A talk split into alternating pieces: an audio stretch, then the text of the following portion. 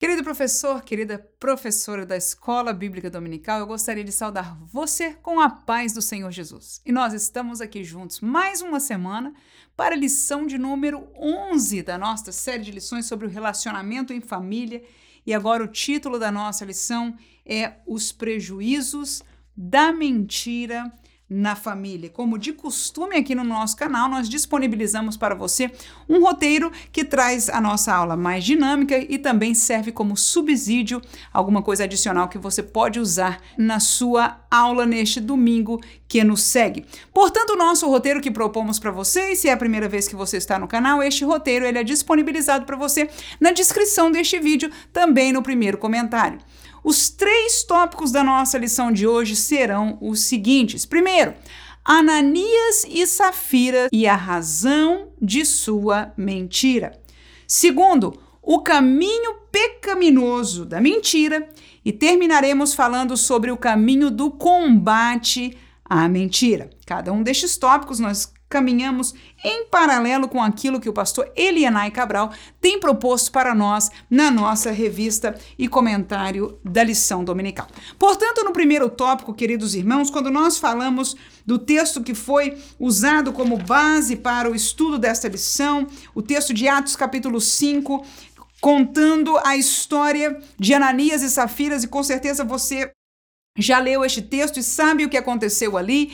Quando eles viram que a igreja estava se unindo, era um, um sentimento espiritual muito lindo, muito único em verdade na história, né, até de Israel mesmo, o povo de Israel, Deus mandava eles serem generosos, fazerem determinadas coisas a nível de lei, mas ali aconteceu algo muito interessante de que as pessoas, né, por seu próprio querer de seu próprio coração, começaram a vender os seus bens e dar, depositar ao pé, aos pés dos apóstolos, e aquele casal também vendeu uma propriedade. No entanto, antes de trazê-la totalmente, eles decidiram entre si guardar uma parte daquele preço, guardaram para si e depositaram aos pés dos apóstolos. No entanto, não disseram que foi uma oferta parcial, antes, pelo contrário, esconderam, falaram como que fosse a totalidade totalidade. E esta mentira foi punida por Deus de uma maneira extraordinária. Foi marcado um exemplo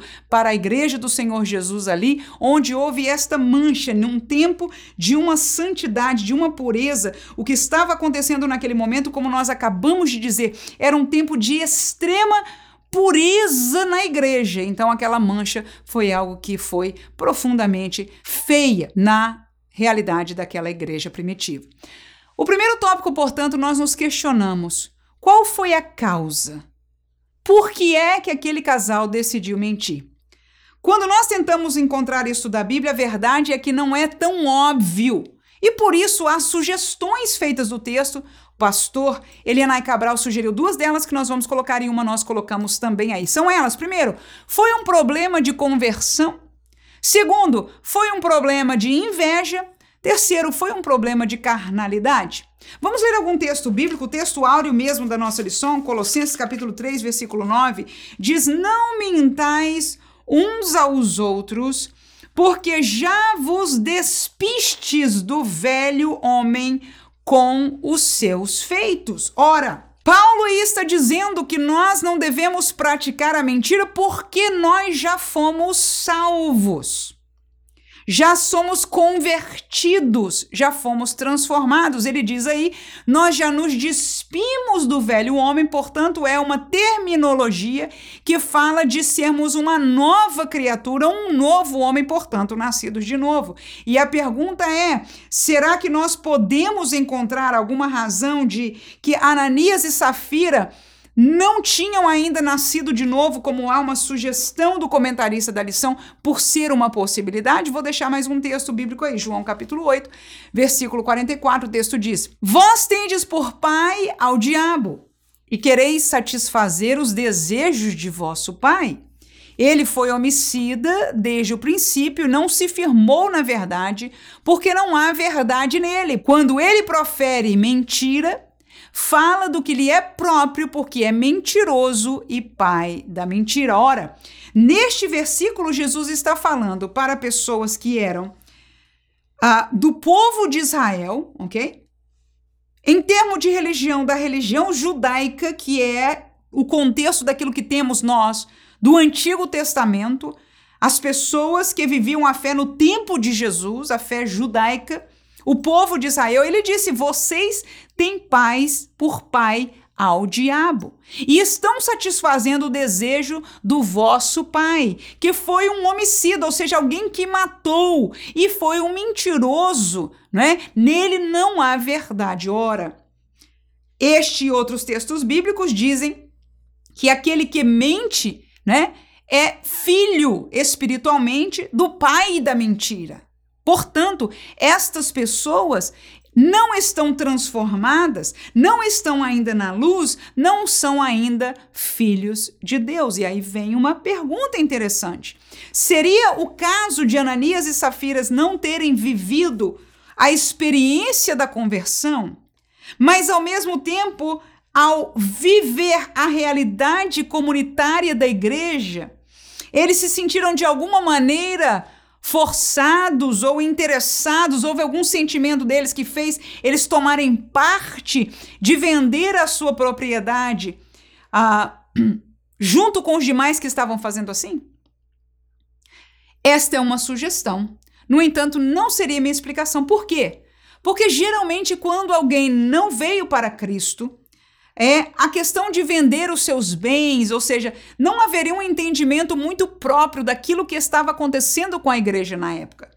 Até mesmo não estariam eles no contexto de uma igreja que falava de Jesus Cristo, de um evangelho, de uma vivência espiritual totalmente diferente da nação de Israel. Então eu encontro o fato deles estarem junto com este grupo que ainda, aliás, nunca foi maioria, né? Eu ia dizer ainda não era maioria, mas em verdade nunca se tornou maioria no meio da nação de Israel é, já significa que eles creram em alguma coisa para participar. A princípio, volto a dizer, são sugestões.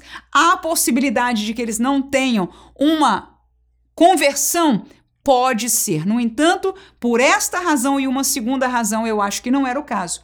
É que se eles não fossem convertidos, eu não entendo de que Deus os puniria por algo que lhes é natural. Como nós lemos no segundo texto de João, aqueles que ainda são filhos das trevas, que ainda estão cegos espiritualmente, eles não podem ser levados em conta por alguma coisa.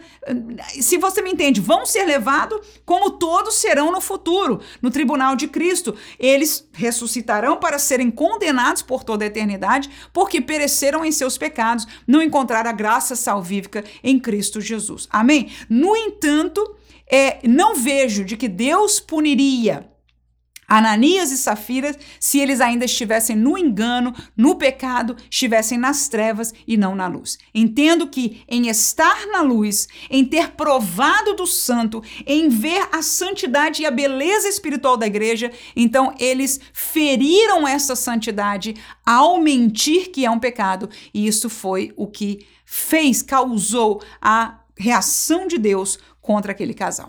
Amém. Segundo, seria um problema de inveja? Filipenses capítulo 1 e versículo 15, a Bíblia diz o seguinte: Verdade é que também alguns pregam a Cristo por inveja e porfia, mas outros por boa mente. Aí está Paulo fazendo uma colocação de que algumas pessoas estão no evangelho, estão pregando a Cristo, inclusive, tornaram-se obreiros por um sentimento que talvez eu e você, eu pelo menos, não acho óbvio de que alguém pregue a Cristo por inveja, mas Paulo aí via claramente que isso existia e com certeza ainda é uma realidade. Mostra uma realidade que talvez por causa dela, Ananias e Safira puderam ter inveja. Foi a pessoa de Barnabé. Vamos lá, vamos ler o texto aí proposto, versículo 34 em diante de Atos, Atos capítulo 4, versículo 34 ao 37. Não havia, pois, entre eles necessitado algum, porque todos os que possuíam herdades ou casas, vendendo-as, traziam o preço do que fora vendido e o depositavam aos pés dos apóstolos, e repartia-se a cada um segundo a necessidade que cada um tinha. Então José é cognominado pelos apóstolos Barnabé, que traduzido é filho da consolação levita, natural de Chipre, possuindo uma herdade, vendeu-a e a trouxe o preço e o depositou ao pé dos apóstolos. Portanto, ali nós vemos que as pessoas que tinham posse naquela comunidade nova cristã estavam vendendo e dando, ou seja, Primeiro que ao eu entregar uma oferta como essa, mostrava para a comunidade que eu tinha posses. Segunda coisa é de que ao eu participar era um grupo especial de pessoas que estavam ativas, dando, enfim, no sentido da comunidade é muito positivo alguém que se desfaz das suas coisas e possa dar para alguém. Então, em ter este sentimento de inveja por aqueles que estavam fazendo, este pode ter sido um sentimento no coração daquele casal e que fez eles tomarem aquela atitude. Volto a dizer, na minha opinião, isso é uma sugestão, porque a Bíblia não nos dá uma prova clara do que aconteceu no coração deles. Primeiro, sugerimos que pode ser problema de conversão, pode ou não pode, não é a minha opinião, mas foi sugerida pela lição. Problema de inveja também pode ou não pode, foi sugerido pela lição. Não, não encontro pessoalmente que seja, mas posso estar errada. Como dissemos, este não é o foco da lição. O foco é que houve um pecado, o pecado foi a mentira e a mentira ela destrói. E eu termino com a terceira colocação minha, que no momento, como já falei aqui, no momento de santidade, no momento tão lindo e puro como estava a igreja vivendo, aquela mácula que Ananias e Safira fez, Deus não permitiu passar. Amém? Esta é a minha visão deste episódio. Volto a dizer: nenhum de nós pode afirmar o porquê. Nós podemos afirmar biblicamente o que aconteceu e como Deus o puniu, porque isto está escrito. A razão que os motivou são sugestões e nós colocamos para você duas que foram feitas pelo autor da lição e a terceira eu exponho para você como sendo mais uma colocação. Opinião minha seria um problema de carnalidade, ou seja, uma mancha, um, um pecado, por que não dizer, mas por falta de vigilância, e essa falta de vigilância foi num contexto errado, numa hora errada, no melhor dos sentidos, e que serviu para o Senhor mostrar à igreja que ele é Deus santo e de coisas santas. Efésios capítulo 4 e 25, eu deixo para você dois textos que diz a palavra de Deus pelo que deixai a mentira e falai a verdade cada um com o seu próximo, porque somos membros uns dos outros. Portanto, nesta nova vida em Cristo, nós deixamos a mentira e abraçamos uma vida de verdade. Atos capítulo 5, voltando agora ao texto de Ananias e Safira, no versículo 2 a 4 diz a palavra de Deus: "E reteve parte do preço, sabendo também sua mulher, e levando uma parte a depositou aos pés dos apóstolos. Disse então Pedro: Ananias, por que encheu Satanás o teu coração para que mentisses ao Espírito Santo e retivestes parte do preço da herdade? Guardando-a não ficava para ti, e vendida não estava em teu poder, porque formaste este desígnio em teu coração. Não mentistes ao homem, mas a Deus. Saltaremos aí para o versículo 9, que diz: Então Pedro lhe disse. Por que é que entre vós vos concertastes para tentar o Espírito do Senhor? Eis aí a porta os pés do que sepultaram o teu marido e também te levarão a ti. Portanto, o fato de aquele casal não vigiar Tendo experimentado, como digo, eu não entendo até pelas palavras que Pedro fala com eles, de que eles não tinham provado de um novo nascimento, de uma vinda espiritual e provado da santidade espiritual daquela comunidade. Naquele momento, eles causaram uma mancha tremenda, porque não só mentiram, mas mentiram para o Senhor. Enganaram e trouxeram para a igreja, para os santos, ao, aos pés dos apóstolos e mentiram ao Espírito Santo de Deus.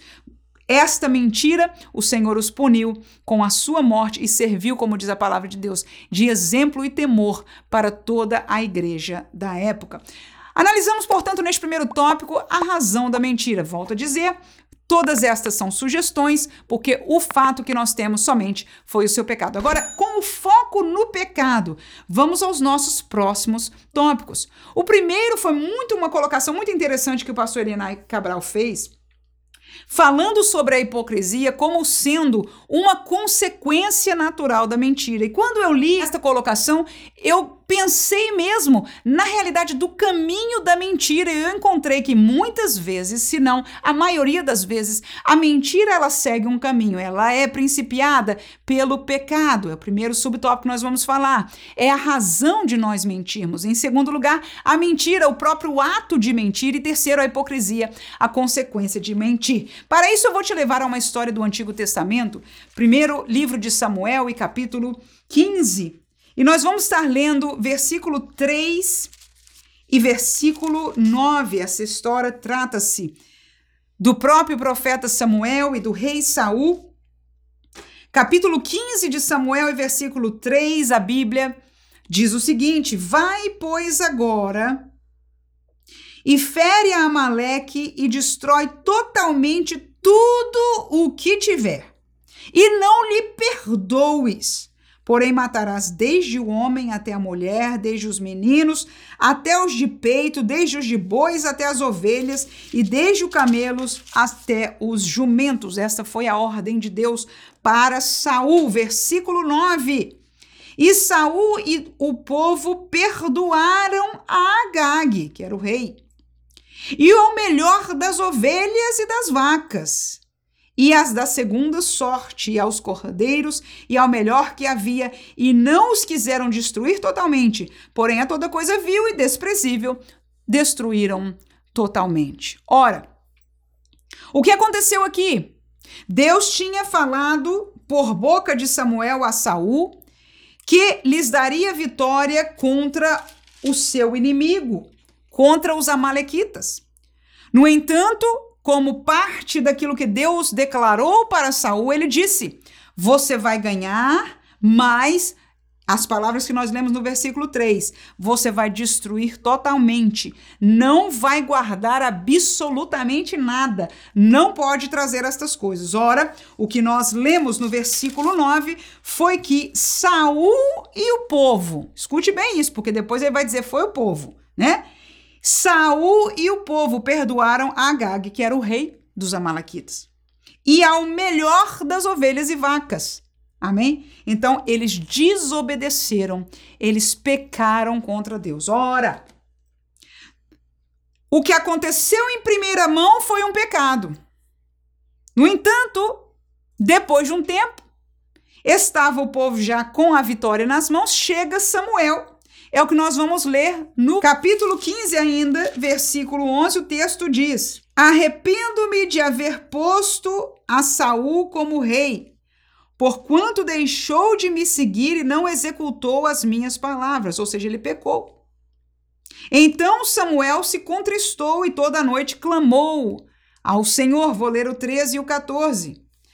Veio, pois, Samuel a Saul e Saul lhe disse: Bendito sejas tu do Senhor, executei a palavra do Senhor. O que, que é isso aí, irmãos? É a mentira. A mentira foi falada para cobrir um pecado. E aí, Samuel, vamos ler o versículo 14 que diz: Então disse Samuel: Que balido, pois, de ovelhas é este nos meus ouvidos e mugidos de vaca que ouço? Ou seja, se o Senhor te proibiu de guardar as ovelhas e os, as vacas, como eu posso estar escutando? Que conversa é essa? Ora, nós já vemos dois passos deste caminho. Primeiro é o pecado em si e depois a mentira. Que nós entendemos, inclusive no contexto do Novo Testamento, que quando nós pensamos, maquinamos o mal, nós já estamos pecando em nosso coração e muitas vezes a mentira é formulada neste nível, onde nós pecamos em nosso coração, Não necessariamente como Saul, que pecou em trazer o rei ou em perdoar o rei, em trazer as vacas, mas pecamos em nosso coração, mas houve um pecado. Houve uma causa que nos faz ter que esconder alguma coisa de Deus. E aí vem a mentira. Ou esconder alguma coisa dos irmãos, ou esconder alguma coisa da nossa família. Por que é que nós temos que esconder alguma coisa? Por que mentir? Por que a necessidade de mentir? Tá vendo aí que é um caminho? A necessidade de mentir vem porque algum desejo escuso, pecaminoso, ou alguma coisa, uma realidade pecaminosa nós executamos. E nesta história vamos terminar com o versículo 15, onde vem o terceiro subtópico que trata-se da hipocrisia, que é a consequência do mentir. O que é hipocrisia? Agora que eu menti, eu tenho que viver a história da mentira. Eu não posso mudar de história agora, pelo contrário. Eu tenho que criar uma história em volta da mentira para que todos me creiam. Então a hipocrisia é fingimento de uma situação que não é verdadeira. E foi o que Saul apresentou a Samuel. Veja o que diz o versículo 15. E disse Saul: De Amaleque as trouxeram, porque o povo perdoou o melhor das ovelhas e das vacas para oferecer ao Senhor teu Deus. O resto, porém, temos destruído totalmente. Ora, Saul aí acusou o povo. A história foi linda. Primeiro, não foi ele, ele diz, tem um outro versículo aqui, não li todos para não tomar tanto nosso tempo, mas ele diz: Não fui eu quem quis. Foi o povo que quis, o povo que fez e eu não tive como, né, estar no caminho. E ele ainda disse mais, e o, até a motivação que o povo fez isso foi para adorar a Deus. Irmãos, uma mentira atrás da outra e agora uma colocação de hipocrisia que não ajudava em nada. Pelo contrário, nós vemos aí na prática um abismo chamando outro abismo. Alguém que peca ou tem um sentimento pecaminoso, mente e agora vive uma vida hipócrita para cobrir o seu próprio pecado, fazendo este pecado ainda maior. Então, agora de um pecado, são três pecados contra Deus e essa pessoa está completamente aprisionada no mundo de mentira. No entanto, o texto bíblico nós sabemos, o Senhor expõe todas essas coisas e é o que nós vamos estar falando no terceiro tópico, que é a saída. O que é que Deus pode fazer para nos libertar, a nós e a nossa família? O pastor Elenai Cabral propõe no terceiro tópico, protegendo a família da mentira e da hipocrisia. Porque em algum lugar da nossa lição, nós precisamos ensinar ao povo de Deus como sair, porque Existem alguns que, por viver ou voltar à carnalidade, conheceram a Cristo, talvez foram novos nascidos, porque se não foi, precisa aceitar Jesus, amém? Precisa crer, precisa se arrepender, precisa confessar, precisa ter a experiência da salvação. É um caso à parte. Mas há alguns que vieram para Cristo, que ao virem para Cristo foram, receberam, tornaram-se templo do Espírito Santo. E aonde habita o Espírito Santo, segundo o que nós vimos, a pessoa naturalmente deixa a mentira, deixa o pecado. Porque o Espírito de Deus reage contra o pecado. E porque somos templo de Deus, templos do Espírito Santo, nós sentimos naturalmente no Espírito reação contra o pecado. Quando nós pecamos, nós nos envergonhamos. Não é para nós quando éramos no mundo, que aquilo era normal, na cara dura. Ou escondíamos, ou ríamos, ou fazíamos uma piada, ou o que fosse. Para nós hoje não é normal e nós não nos sentimos bem. Mas se alguém é encontrado em uma situação como todos nós podemos passar, de dificuldades, uma tentação que nos arredou, que nos enganou, e nós aqui no nosso coração ou na nossa ação pecamos contra Deus, e agora o que fazer? O próximo passo é mentir. Eu não posso falar isso. No entanto, não é o que a palavra nos ensina. A palavra diz que devemos confessar e deixar. Portanto, eu apresentei a nós, neste dia, com o caminho do combate à mentira à luz da palavra de Deus. Vamos a este tópico. Primeiro, ouvindo a palavra, porque é ela que expõe o pecado. Terceiro, ouvindo o Espírito, porque é ele que convence do pecado. E terceiro, ouvindo a Deus, porque é ele quem perdoa o pecado. Quem pode dizer amém? Glória a Jesus. No combate à mentira, a atuação destas três pessoas, dessas três fases, do mesmo jeito que a, a mentira veio, veio precedida pelo pecado, a mentira e a hipocrisia, agora nós encontramos em primeira instância na solução. E vou dizer para você que quando eu leio o terceiro tópico aqui do comentário do pastor Elienay Cabral, Ainda que ele não descreva com as palavras que eu estou usando, nos três tópicos eu encontro a Bíblia, a palavra de Deus como sua solução. E depois eu vou estar comentando isso com você. Na nossa live de sábado, nós temos a programação Professores EBD, sábado live às 21 horas horário de Brasília, onde nós caminhamos neste roteiro, né, na própria revista, na própria comentário e vamos trazer alguma colocação prática para a sua classe ser mais dinâmica e sempre aproveitamos para ensinar alguma coisa aos professores, compartilhar algum conhecimento que nós possamos ter. E nessa próxima live, inclusive do próximo sábado, nós vamos estar falando sobre três perguntas a serem feitas a qualquer texto bíblico que nos ajudará aí meio caminho andado, pelo menos, na interpretação de texto. E vamos aproveitar para ensinar a diferença de interpretação e aplicação e trazer alguma ajuda neste sentido para os professores de escola dominical. Você é muito bem-vindo a estar conosco. Voltando então ao nosso Terceiro tópico, o caminho do combate à mentira. Em primeiro lugar, ouvindo a palavra, porque a palavra expõe a mentira. Veja o texto bíblico, Apocalipse capítulo 22 e versículo 15. Olha o que a palavra diz: ficarão de fora. Se você olhar no contexto, é do céu, da salvação. Ficarão de fora os cães e os feiticeiros, e os que se prostituem, e os homicidas e os idólatras. E veja como termina este versículo: e qualquer que ama e comete a mentira.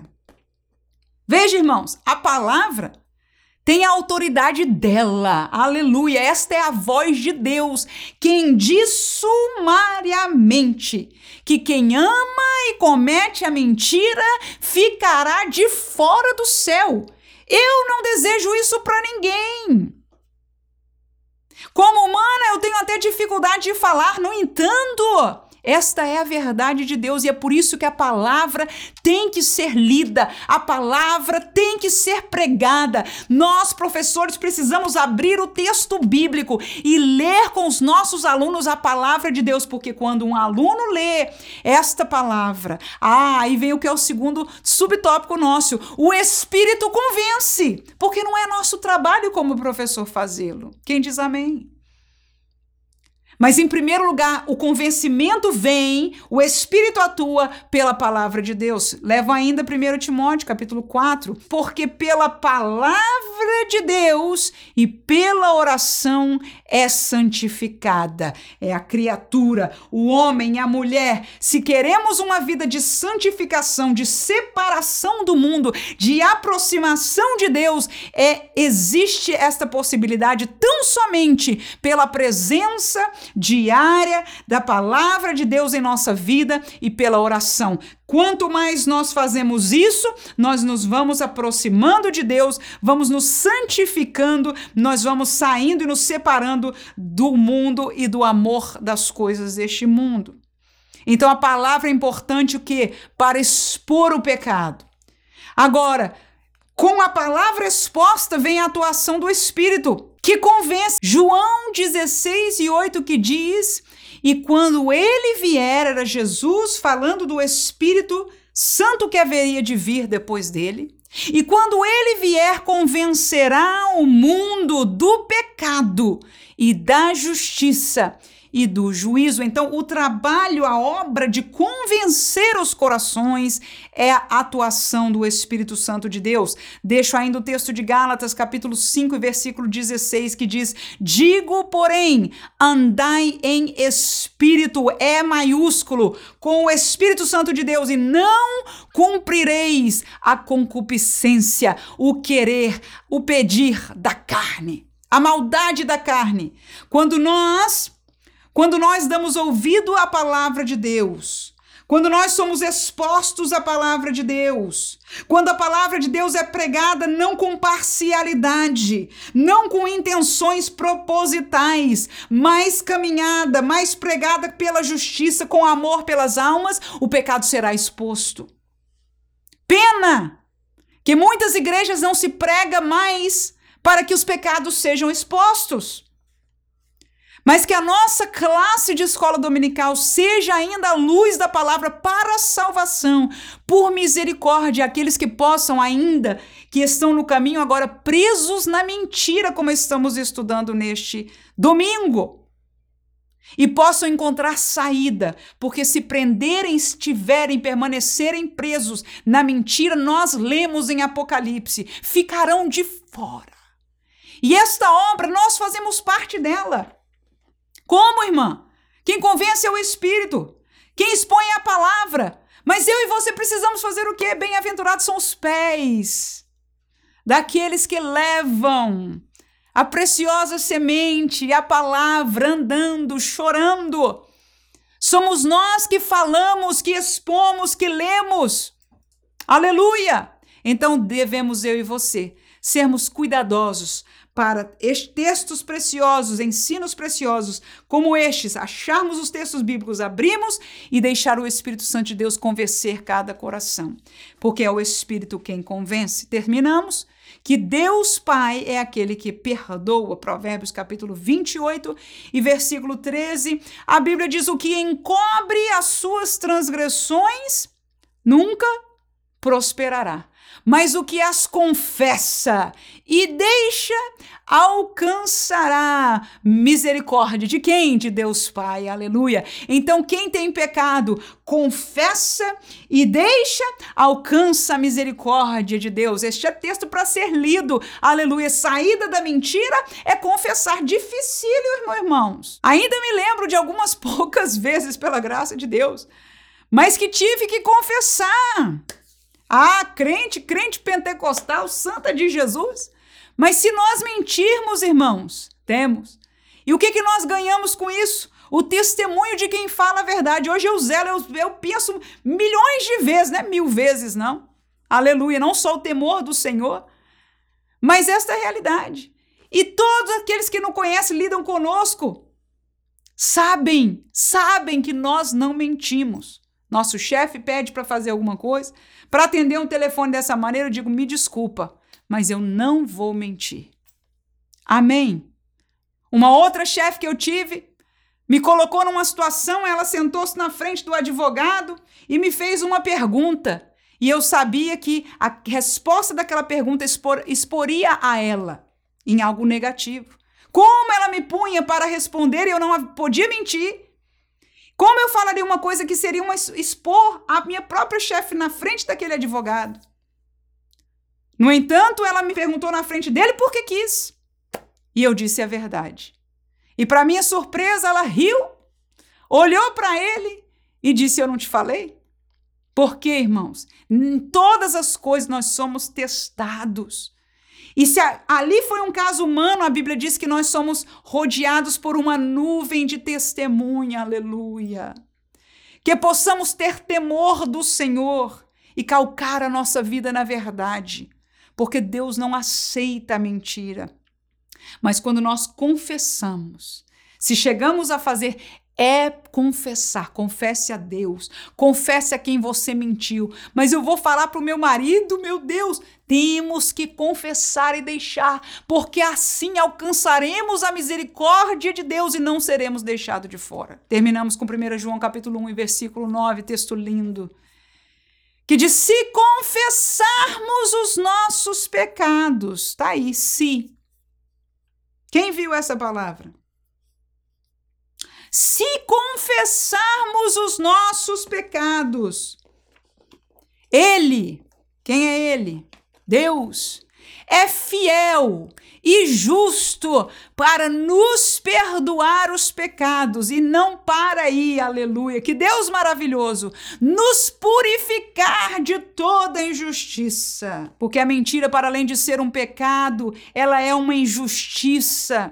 E para Deus este peso não é aceitável. E aí o Senhor não só perdoa, ele limpa aquela casa, ele limpa aquele coração, ele limpa o processo de injustiça e nos santifica outra vez para ele. Começamos, como dizemos, de novo, aleluia, com o Senhor. Que graça maravilhosa, que possamos temer esta palavra. Que você possa ser usada por Deus no contexto da sua classe. Talvez inserir este último tópico no contexto do terceiro subtópico, né? Não quero dar menções mais, isso nós fazemos na live, alguma ajuda para os professores, no entanto, que Deus possa usar a você se sentir de confrontar esta realidade. Porque nós podemos falar de mentira do fulano que mentiu, mas a verdade é que muitos de nós nos aprisionamos muitas vezes na mentira. E o que o povo de Deus precisa é o caminho da liberdade. E ele está exposto na palavra de Deus. Se nós confessarmos, quando nós lemos a palavra, lemos os textos, lemos os exemplos, a palavra é lida e o aluno lê aquela palavra, então o Espírito Santo pode convencer. E o Senhor, então, ao ouvir a sua confissão, pode perdoar e resgatar aquela vida, irmãos. Não só para a eternidade, mas de liberdade aqui. Porque quem vive uma vida de mentira e hipocrisia é uma vida de prisão. Que nós possamos prezar pela liberdade santa que temos em Cristo. Deus abençoe você, sua classe, sua família, a sua vida, em nome de Jesus. Até sábado, se você puder estar conosco na live. E se não, até semana que vem, em nome de Jesus. Amém.